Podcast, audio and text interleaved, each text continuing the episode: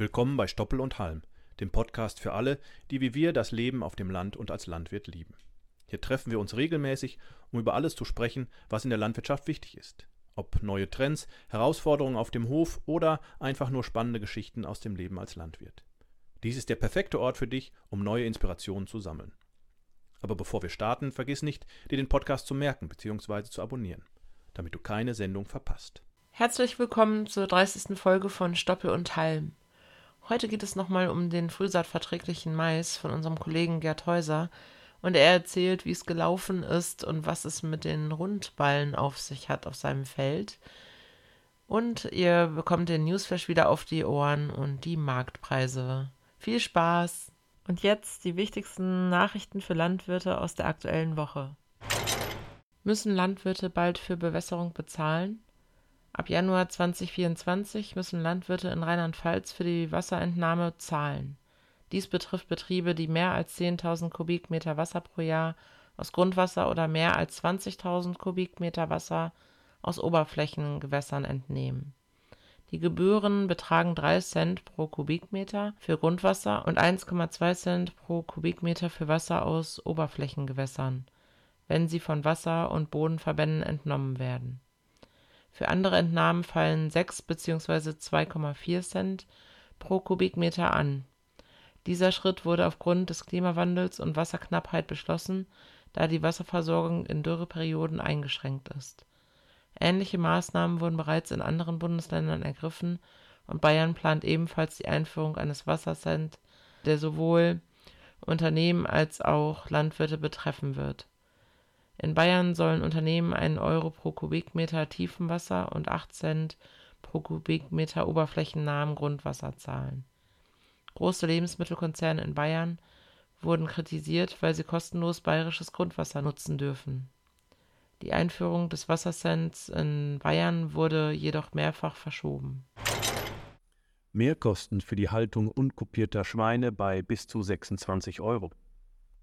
Wissenschaftler der Universität Wageningen in den Niederlanden haben untersucht, wie die Haltung von unkopierten Schweinen gelingen kann und wie die Kosten für die Haltung unkopierter Schweine sind.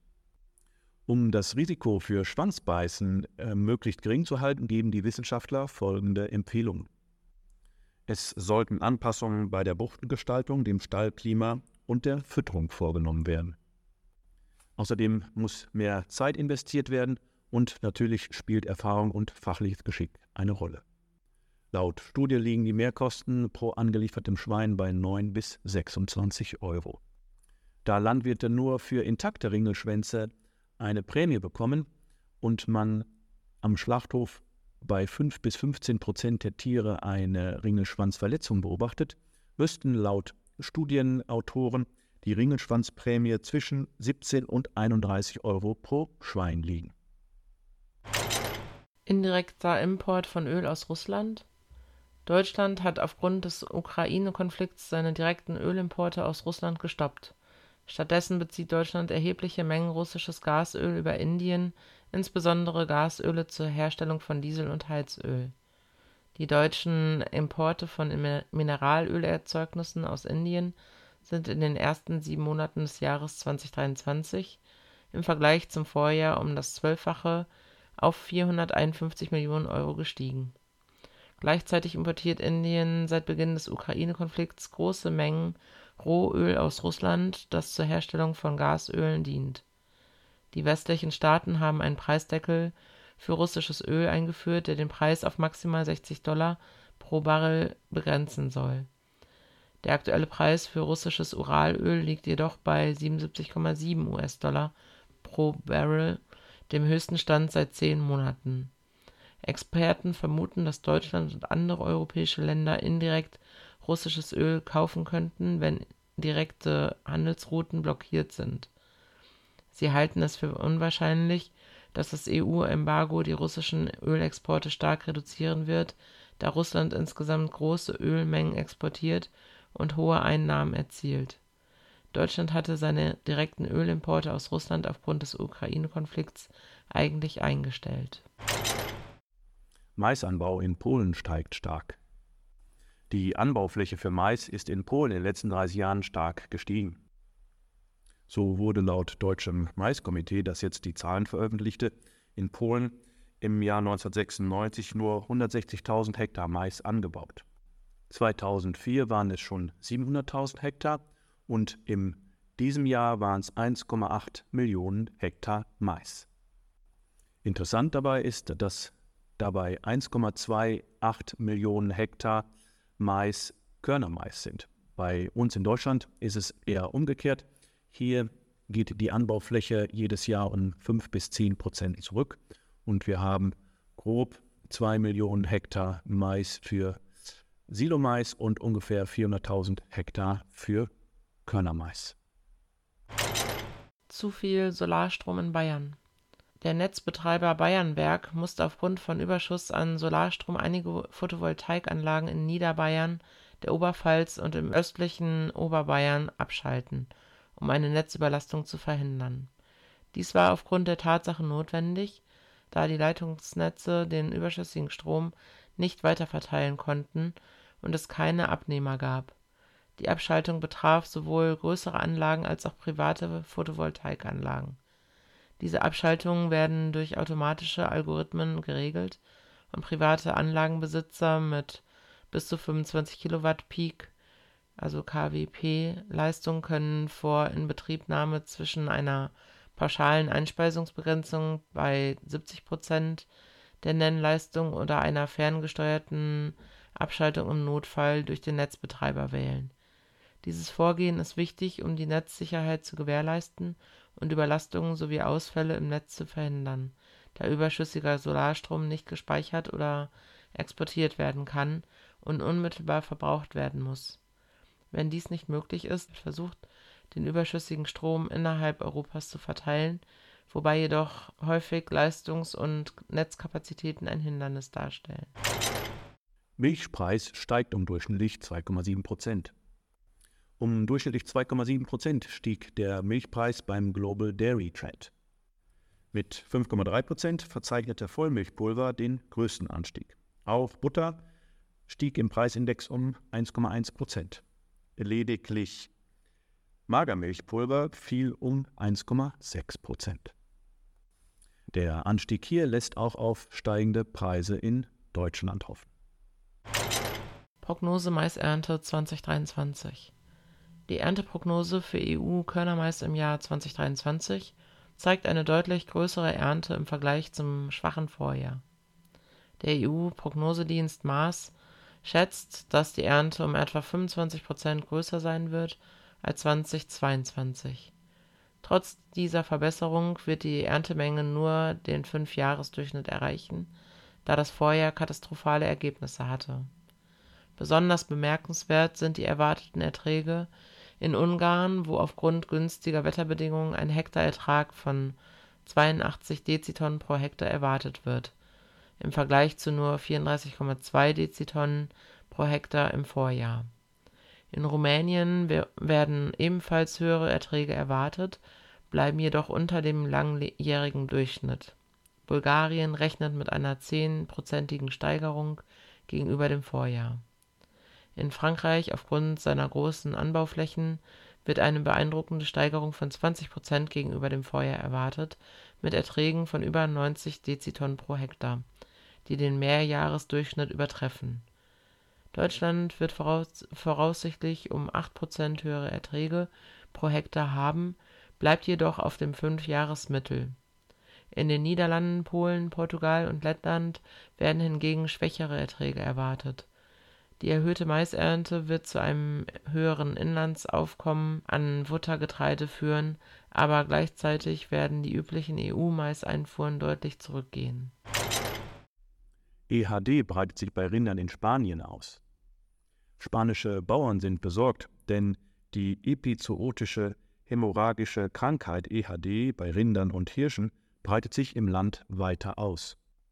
Bis Ende August wurden über 60 Fälle gemeldet. Die durch Stechmücken verbreitete Krankheit hat sich im Laufe der letzten zwölf Monate vom Süden Spaniens bis hin nach Madrid ausgebreitet. Das spanische Landwirtschaftsministerium hat entsprechende Sperrzonen eingerichtet, in, aus denen Wiederkäuer nicht ausgeführt werden dürfen. Die Ausbreitung der Krankheit hat natürlich auch negative Auswirkungen auf die Einkommen der Landwirte. Erstens darf ich die Tiere nicht mehr verkaufen. Zweitens äh, habe ich natürlich steigende Tierarztkosten. Und drittens äh, sorgt EHD dafür, dass Kühe unfruchtbar werden. Und nicht zuletzt ist das Problem, dass die Verbraucher beim Rindfleisch jetzt Kaufzurückhaltung üben, denn sie wissen noch nicht so genau, dass EHD nicht auf den Menschen übertragbar ist. Hasensyphilis. Die Hasensyphilis wird durch das Bakterium TPEL verursacht und ähnelt der menschlichen Syphilis.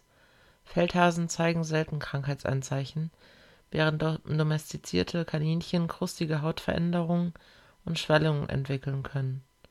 Die Krankheit breitet sich im gesamten Organismus aus und infizierte Tiere bleiben lebenslang Träger. Die Übertragung erfolgt wahrscheinlich durch direkten sexuellen Kontakt, möglicherweise auch durch Fliegen. Es ist unklar, wie lange der Erreger bei wilden Hasenarten existiert und ob er auch Kaninchen infizieren kann. Die Auswirkungen auf Hasenpopulationen und mögliche Zusammenhänge mit Landwirtschaft und anderen Krankheiten sind noch nicht klar. Klimaerwärmung und das Ansiedeln gefangener, gezüchteter Tiere könnten die Verbreitung beeinflussen. Die Forschung zur Hasensyphilis wird europaweit vorangetrieben, um die Verbreitung und Auswirkungen besser zu verstehen. Aktuelle Studien zeigen das Vorkommen des Bakteriums in verschiedenen europäischen Ländern. Weitere Forschungen zielen darauf ab, das Genom der Erreger zu entschlüsseln und die Interaktion zwischen Feldhasen und Wildkaninchen besser zu verstehen. Angelieferte Milchmenge in der EU steigt leicht. Insgesamt überschritt in jedem Monat der ersten sechs Monate dieses Jahres die Milchmenge die Anliefermenge vom Vorjahr. Mit 74,6 Millionen Tonnen in den ersten sechs Monaten waren das 0,8 Prozent mehr als im Vorjahr. Diese Zahlen gab die Agrarmarktinformationsgesellschaft bekannt. Solaranlagen. Die Umsatzsteuerbefreiung für kleine Solarstromanlagen mit bis zu 30 kW Leistung ist dauerhaft. Dies wurde vom Bundesministerium für Finanzen bestätigt. Diese Regelung hat zu einem Bauboom von Solaranlagen und Batteriespeichern geführt, da der Mehrwertsteuersatz auf 0% gesenkt wurde Solaranlagenbetreiber müssen ihre Anlagen nicht mehr beim Finanzamt anmelden, was den Kauf von Photovoltaikanlagen für Privatpersonen erleichtert. Der Bundesverband Solarwirtschaft (BSW) fordert jedoch weitere Verbesserungen im Steuerrecht für größere Solaranlagen, insbesondere bei der Grund und Erbschaftssteuer, um die Nutzung von Solarenergie auf weniger geeigneten Flächen zu fördern dies wird mit dem Wachstumschancengesetz beim Bundestag beantragt. Kameras in spanischen Schlachthöfen jetzt Pflicht. Seit August müssen Schlachtunternehmen in Spanien Videokamerasysteme implementiert haben, die eine Tierschutzüberwachung ermöglichen.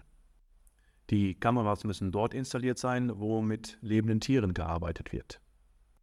Die entstandenen Aufnahmen müssen dann mindestens für 30 Tage gespeichert werden. Ausgenommen sind kleine Schlachtbetriebe und mobile Schlachter, die erst in einem Jahr diese Systeme installiert haben müssen. Ich sitze hier mit unserem Kollegen Gerd Häuser äh, und ich wollte mich mit Gerd heute einmal über die Ernte vom frühsaatverträglichen Mais unserer Laureatis-Reihe unterhalten. Den hatte Gerd vor drei Wochen schon geerntet und äh, ja, er kann uns ein paar Details geben. Hallo Gerd. Hallo Ansgar. Äh, genau, du, äh, kurz zur, zur Ernte. Also vor drei Wochen ähm, hast du schon den äh, frühsaatverträglichen Mais geerntet. Das war dann äh, eigentlich ja äh, Mitte, Ende August, richtig? Jawohl. Also wir hätten gerne schon eher geerntet, aber tatsächlich waren keine Erntemaschinen, die schon in einsatzfähigen Zustand waren. Äh, jetzt war die Versuchsfläche ja auch außergewöhnlich klein, unter einem Hektar. Und äh, gab keine vergleichbaren äh, Maisfelder vom, vom Entwicklungsstand, also haben wir uns entschieden, die Ernte in Mais-Silobasen zu machen. Ah, okay. Also wie muss ich mir das vorstellen? Du, du, du häckselst und dann fährst du ab und dann steht da eine Presse auf dem Hof oder kannst du das oder wie funktioniert das da? Also tatsächlich ist eine äh, Häcksel-Presskombination zum Feld gefahren. Der Häcksler hat mit einem herkömmlichen sechsreihigen Maisgebiss Mais gehäckselt, wie üblicherweise auch. Anstatt auf dem Wagen hat das allerdings in einem kleinen Vorratsbehälter von einer hinterhergezogenen Rundballenpresse geblasen. Aha. Und die Rundballenpresse hat äh, direkt angefangen, die Ballen zu pressen und zu wickeln, auf eine Gummifolie äh, abgelegt, damit eben auch keine Stoppeln durch die Folie durchstechen. Und anschließend wurden die Ballen abgefahren. Die Fläche war etwa 9000 Quadratmeter. Wir haben 56 Ballen geerntet, die gut eine Tonne wiegen. Und somit haben wir roundabout einen Ertrag von 60 Tonnen Frischmasse pro Hektar. Der Trockensubstanzgehalt liegt bei deutlich über 32 bis hoch zu 36 Prozent. Ah ja, okay. Also ein Ballen wiegt eine Tonne und du hast, äh, oder etwas über eine Tonne und du hast 56 Ballen abgefahren. Ähm, okay, das ist ja schon auch äh, beeindruckende Zahlen, auch für den frühsaatverträglichen Mais. Absolut vergleichbar mit herkömmlichen Mais und äh, da braucht es sich nicht verstecken. Ja. Ja, und du warst eben drei oder vier Wochen eher. Du hast gesagt, äh, du hättest auch noch eher ernten können. Also der war schon wirklich äh, gut reif. Also ich hätte ihn sicherlich Ende August schon äh, dreschen können als kornreifen Mais, aber dafür habe ich halt keine Verwendung. Deshalb haben wir uns für die globale Variante entschieden. Jetzt, wo du so früh geerntet hast, äh, hättest du ja noch eine Frischensfrucht äh, hinterher säen können, richtig? Ja, auf jeden Fall. Ende August ist die Zeit, wo man äh, Zwischenfrüchte noch gut säen und auch im Herbst oder im Herbst und Frühjahr noch ernten kann, um so auch eine absolute Futtersicherheit zu erstellen. Ja. Die äh, Noriatis-Sorten, das ist ja einmal eine 190er, eine 240er und eine 260er, die haben wir ja auch im Praxisversuch in Greven stehen. Wie haben die sich denn da präsentiert? Auch da sind wir doch deutlich über den Durchschnitt äh, des Ernteertrages äh, rausgekommen. Äh, auffallend bei diesen Sorten ist die absolute Kolbenstärke. Ja, okay. Also heißt hoher Kolbenanteil und starker Kolben? Ja, auf jeden Fall. Okay. Gut. Ja, also eigentlich äh, eine ganz spannende Geschichte, wenn du nochmal Revue passieren lässt von, ich sag mal, Saat äh, Ende März bis jetzt en Ernte äh, Mitte, Ende August, äh, hat sich das ja bei dir sehr problemlos und, und ganz gut äh, dargestellt. Ja, ich muss tatsächlich sagen, wo erst die Bauern vorbeigefahren sind und haben gedacht, naja, jetzt ist da irgendwas ganz schief gelaufen, äh, so halt, aber jetzt die einen oder anderen Landwirte doch mal an und, und fragen tatsächlich interessiert nach, immer, wie es denn gelaufen? Also scheint doch auch im Umfeld einiges Interesse geweckt zu haben. Ja, okay, wunderbar. Ja, den Noriatis äh, 190, den Noriatis 240 und den Noriatis 260 bieten wir jetzt ja auch neu im Sortiment an. Den kann man dann ja schon bestellen. Ja, kann man gerne machen und vor allen Dingen risikolos säen im Frühjahr. Ja, und das ist eine Sorte, die auch im Bereich, Preisbereich unter 100 Euro äh, pro Einheit liegt. Ähm, da sind ja teilweise, was man so aus dem Markt hört, auch äh, deutlich andere Preise unterwegs, die hoch bis 230, 240 äh, gehen. Ja, Äh, 130, 140. aber die bieten dann auch nicht die Anbausicherheit. Ja, okay. Gut, dann erstmal vielen lieben Dank und ähm, ja, dann sind wir mal gespannt äh, im nächsten Jahr, welche Landwirte äh, den Mais testen wollen und wie sich es dann darstellt. Dankeschön. Ja, Kommen wir zur Marktsituation in der Kalenderwoche 38. Ferkelpreise weiterhin unverändert. Äh, VEZG 25 Kilo 80 Euro. Auch die Schlachtschweine sind nicht verändert zur Vorwoche bei 2,30 Euro pro Kilo. Beim Großvieh sieht es in dieser Woche so aus: R3 Fleckvieh 4,62 Euro pro Kilo, R3 Schwarzbund 4,57 Euro. Bei den Schlachtkühen R3 330 Kilo liegt der Preis bei, 300, bei 3,95 Euro. Schauen wir auf die Preise für Weizen und Mais. Hier liegt beim Futterweizen der Preis bei 199 Euro. Das sind ungefähr 5,50 Euro mehr als der, zur Vorwoche. Und Körnermais liegt bei 230,50 Euro. Das sind 2 Euro weniger als in der Vorwoche pro Tonne. Und zum Schluss noch ein Blick aufs Öl. Hier liegt der Preis zwischen 92 und 98 Euro für die 100 Liter, also leicht unter 100 Euro. Das war's für diese Woche. Wir hören uns nächste Woche wieder. Und damit verabschieden wir uns für heute von Stoppel und Halm, dem Podcast von Holtmann Saaten. Wir hoffen, ihr hattet genauso viel Spaß beim Zuhören wie wir beim Aufnehmen. Mehr Infos zum Saatgut von Holtmann Saaten findet ihr auf www.holtmann-saaten.de. Und falls ihr Fragen oder Anregungen zum Podcast habt, zögert nicht und schreibt uns eine Nachricht an. podcast.holtmann-saaten.de. Bis zum nächsten Mal und macht euch ja nicht vom Acker. Wir Landwirte werden gebraucht.